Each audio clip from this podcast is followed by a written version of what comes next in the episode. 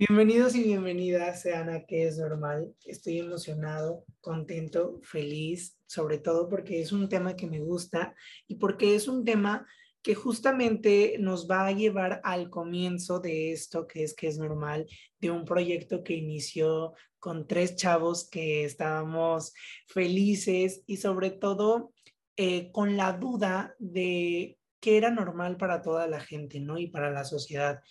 Estoy contento porque aparte están aquí mis dos amigas. Obviamente siempre está Tania conmigo. Bienvenida, amiga.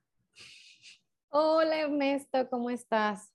Yo súper bien, como dices tú, muy contenta de estar aquí para recordarle a todos nuestros suscriptores, pues cómo empezamos, que sepan cómo inició este proyecto, de dónde surgió y qué mejor que pues estar los originales, ¿no?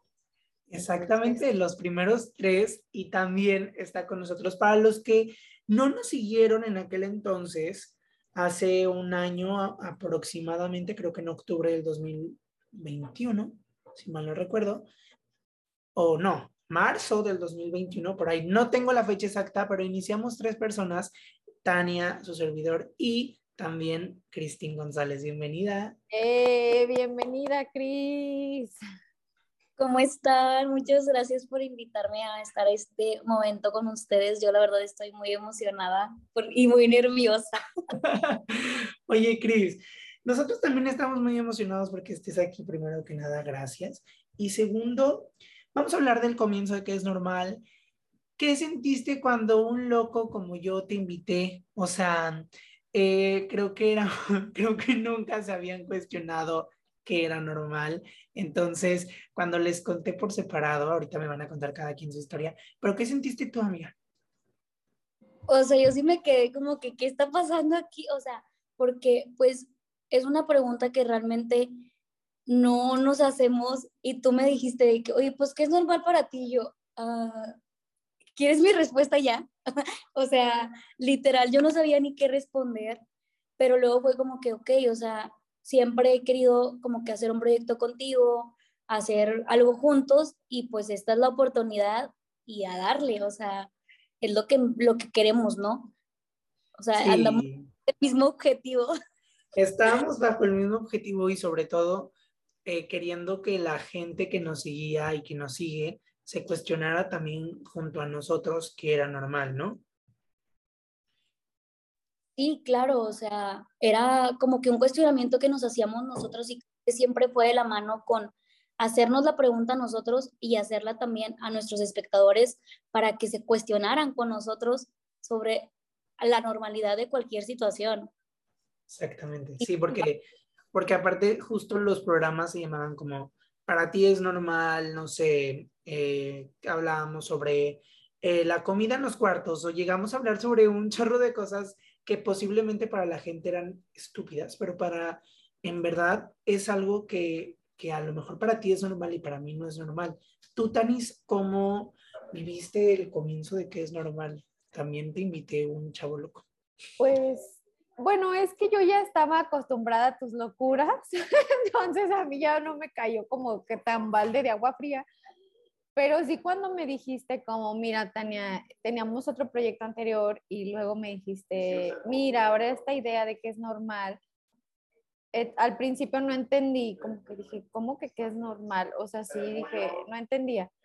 Pero cuando me fuiste hablando del concepto y de que buscabas en este proyecto que hiciéramos a la gente reflexionar acerca de la normalidad, y cuando me dijiste que lo que para ti era normal no necesariamente era para mí y que era padre exponer eso a, la gente, y me convenciste y entonces dije, ok, vamos a hacerlo, porque aparte lo que tiene Ernesto es que aparentemente los proyectos son flash, ¿no? Dices, ay, se le acaba de ocurrir en la regadera, pero no, o sea, como que su mente lo va procesando días lo va trabajando hasta que lo aterriza y lo hace, o sea, no es nada improvisado. O sea, la idea sí, yo creo que sí le llega como por obra y gracia del Señor, pero toda la programación, todo el contenido, toda la edición, todo está bien estructurado, bien organizado, ah, están los tiempos de grabación. Entonces,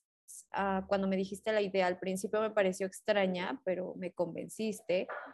Y yo sé que trabajar contigo es sinónimo de calidad. Entonces dije, ok, bien, vamos a hacerlo. y, y ya, pues fue que este, lo empezamos y luego me platicaste de Cris, que, que, querías que Cris incorporara y todo, conocí a Cris, hicimos clic los tres, que eso también fue muy, muy padre, que empezamos como amigos de trabajo y después ya hasta Cris se hizo mi amiga, de que ya hasta le contaba mis penas y, y Cris dándome consejos. Este, y eso estuvo muy padre, que pudiéramos los tres tener una dinámica de trabajo porque creo que eso se proyectaba en los primeros podcasts. Entonces, este, pues sí, así fue como inició todo y, y pues aquí vamos y espero que esto siga creciendo y, y que Cris pueda seguir participando con nosotros, si no se puede en esta temporada, pues en las que vengan, pero que, que sigamos creciendo los tres, ¿no? Eso es lo importante. Exacto, y sobre todo porque cuando, cuando invité a Cris para este, para este capítulo, eh, justo lo que le decía era que Chris sigue siendo parte de que es normal, ¿no? Aunque ya no trabaja con nosotros y aunque no la escuchan, eh, pues sí, todos los viernes, Chris sigue siendo parte porque ahí le escribo y le cuento todas nuestras locuras que tenemos pensadas.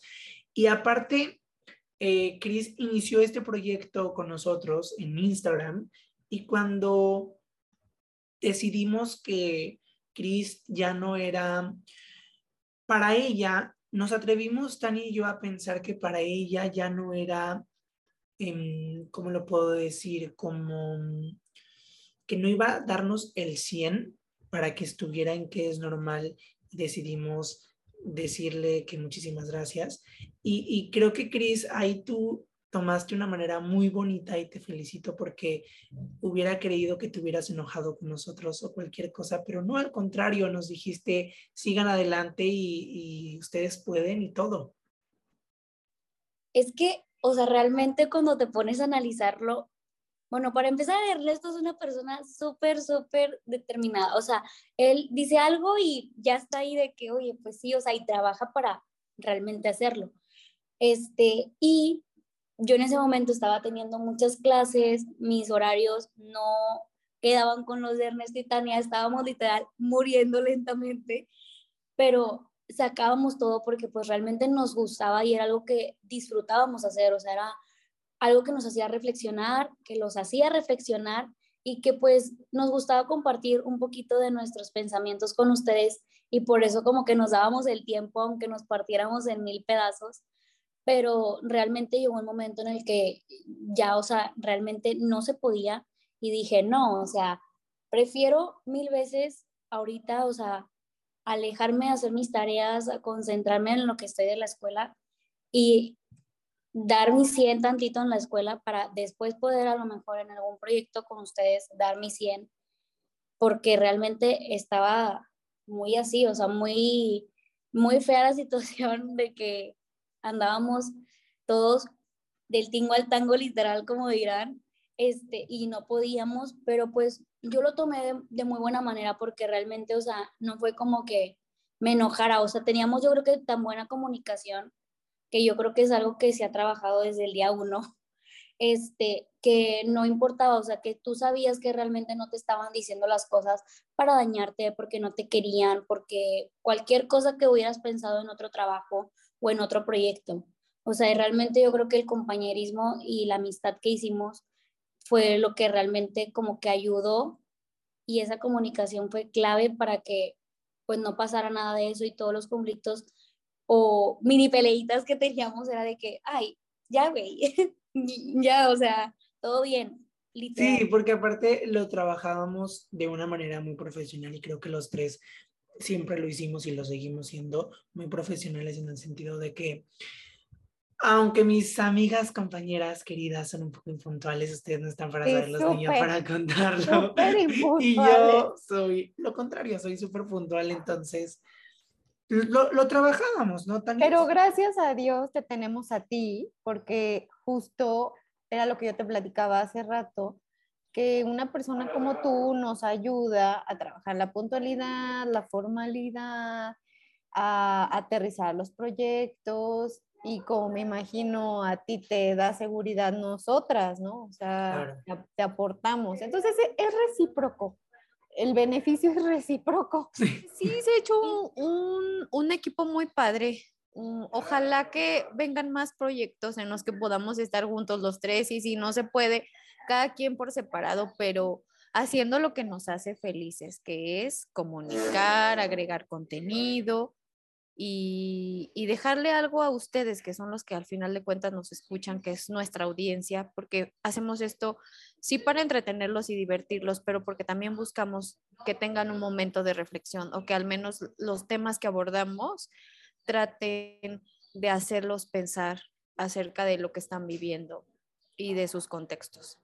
Entonces, justo en este sentido, ahora Cris, nuestra bebé Cris, está abriendo sus alas y ella está empezando un proyecto que, Cris, please, platícanos en qué consiste tu proyecto, en qué te inspiraste, por qué. Platícanos, por favor.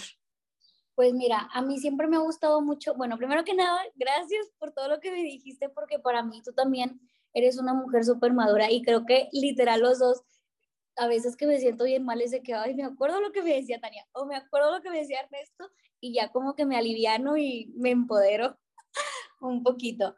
Este, pero pues prácticamente a mí siempre me ha gustado escribir, siempre me ha gustado como que plasmar mis sentimientos de cierta manera en el área de las artes, de alguna manera. Este, y escribir, pues siempre me gustaba mucho y así, o recitar o actuar o cosas así. Entonces yo dije, oye, ahorita pues no tengo tiempo de actuar, no tengo tiempo de, de otra cosa. Dije, pues ese tiempo que me doy para escribir lo que siento, para escribir ciertos pensamientos que pasan por mi mente, ¿por qué no lo comparto con alguien más? O sea, realmente son escritos muy personales, o sea, que realmente pues tienen que ver con lo que estoy pasando en ese momento o con ciertas cosas de mi vida. Pero yo dije, oye, pues a lo mejor esto que estoy escribiendo, si a mí me sirvió en ese momento de desahogo, de sacar lo que yo sentía, a lo mejor le puede servir a alguien más lo que yo estoy diciendo, alguna de las frases que yo diga o de lo que yo lea, que escribo, que esa persona pueda decir, ay, necesitaba escuchar esto o realmente me sirve esto por esta razón, o sea, o no sé, o sea, simplemente el dejarle algo a la gente con esos escritos y que no solamente se queden ahí para mí, o sea, como que hacerlo de utilidad. Y pues no sé, o sea, es algo que me emociona, me da miedo, la verdad, ya lo había hablado con Ernesto un poquillo y si era como que, ay, me asusta que la gente, eh, como que ponerme vulnerable porque pues estoy mostrando mi intimidad, ¿no? Sí, totalmente, porque tú vas a abrir tus emociones, tu corazón a los demás y te expones. O sea, de verdad ese valiente es eso. Pero qué bueno que lo haces, Cris, porque a veces es una manera de comunicar, más bien es el arte a través de lo que tú vas a compartir, es una manera de, sanar, de comunicar y de, sí, de, o sea, tú ayudas a los demás, pero te estás ayudando a ti. Entonces, e, eso, qué, qué, increíble, o sea, qué padre que, lo, que te animaste a hacerlo, a ponerte en, ese, en esa vulnerabilidad. O sea, es que yo decía, yo creo que prácticamente lo que más me motivaba era de que, ok, pues es que yo quiero que, que se use, o sea, quiero como que, yo siempre he sido como que, ay, quiero dejar algo en la gente, o no sé, o sea, como que de cierta manera dejar huella, o, o no sé. Y, pues dije, o sea, si yo hago eso y alguien le puede servir, pues bueno, y, o sea, sí la verdad me da un poco de temor eso de que te pones realmente vulnerable con la gente porque pues entra un poco, como dice Ernesto, a tu intimidad y a tu sentir y pues obviamente es como que, ay, oye, pues Cris piensa de esta manera, mm, aquí es donde le puede doler, o sea, como que, como que puedan dañarte de alguna manera por tú mostrarte vulnerable o mostrar tu sentir. Pero pues Ernesto me decía de que, ay, tú date, ya sabes, siempre súper así de que empoderando. Este, y pues yo dije, ok, o sea, tal vez esta es mi oportunidad de lanzarme, o sea, digo, sí es un poco de temor, la verdad, pero yo creo que son más mis ganas de que, ay, quiero dejar algo y quiero realmente aportar como que a la sociedad de cierta manera. Y si lo puedo hacer con ese granito de arena y que alguien le sirva, brutal. Y estamos seguros que, que le va a servir a muchísima gente, que nos va a servir a nosotros. Eh, he estado eh, muy al lado de ti en esta nueva etapa y me has mostrado ciertas cosas que quieres publicar y estoy seguro que a la gente le va a encantar. Son pensamientos de Cris que, que sin duda, eh, si estás pasando algún momento en el que estés triste o en el que estés bajoneado, estos pensamientos y estos poemas o citas o lo que sea, te va a ayudar demasiado. ¿Y dónde te podemos encontrar, Cris? Todavía no tienes una fecha, lo que tengo entendido, pero ¿dónde te podemos ir siguiendo para que la gente que nos escucha se sigan, te sigan, perdón, en tu Instagram o donde sea, y ahí podemos encontrar todo tu contenido? Bueno, pues en Instagram este, voy a estar subiendo todo y en TikTok también. Eh, realmente, pues como dices tú, no tengo una fecha. Al igual ahí también les dejas en, en el Instagram de, de este, en la publicación que hagas o así mis cuentas para que las puedan. Ya sabes que mi nombre estaba medio... medio raro. Pero pues me pueden encontrar en cualquiera de las dos redes sociales como Cris GZZ01. Con CH. CH, C-H-R-I-S ZZ01. Síganla en todas sus redes, bueno, en Instagram y TikTok, ahí van a estar eh, todo el contenido positivo que Chris nos tiene preparado para nosotros. y en Twitter no la sigan porque recuerden que Twitter es el, el alter ego de todas las personas, ¿no? Y es donde está toda la toxicidad de todas las personas. No nos digan en Twitter, qué bueno que no tengo. Pero bueno, qué bueno que no tengo Twitter, amigas. Pero oigan, yo sí tengo, pero casi no publico nada. ¿Sí tienes Twitter? Sí, pero yo, lo uso más bien como agencia de noticias, o sea, porque como, como los medios ponen las noticias inmediatamente, puedes encontrar una noticia más rápido en Twitter que en lo que sale en la tele y aparte, siento que es como un periódico, ¿no? O sea, te, enteras de todos los chismes. De todo, de todo. Pues bueno, estamos contentos, emocionados y ha llegado el fin de este segundo capítulo de, de esta segunda temporada de Que es Normal. Muchísimas gracias, Cris, por estar con nosotros el día de hoy. Estamos contentísimos y te deseamos muchísimo éxito en esta nueva etapa de tu vida. No, hombre, gracias a ustedes por invitarme. Siempre es un gusto compartir una plática con ustedes. La verdad es muy ameno todo el ambiente. Este, y pues muchas gracias por desearme cosas bonitas. Realmente yo también espero lo mejor de este proyecto y pues ahí les estaremos compartiendo algunas cosillas. Claro que sí. Cuando... Mucho éxito, Cris. Te va a ir muy bien y no dejen de seguir a Cris porque estamos segurísimos que va a tener contenido muy interesante y sobre todo que va a llegar al corazón. Así que sigan a Cris y pues también a nosotros, ¿verdad? Claro, que nos sigan en Instagram como arroba que punto es normal, a mi Instagram personal ernesto.beso y a Tania como arroba maricoba g. Nos vemos el próximo viernes aquí en Spotify con que es normal. Les deseamos muchísimos éxito y muchísimos besos. Que tengan bonito inicio de fin de semana. Bye bye.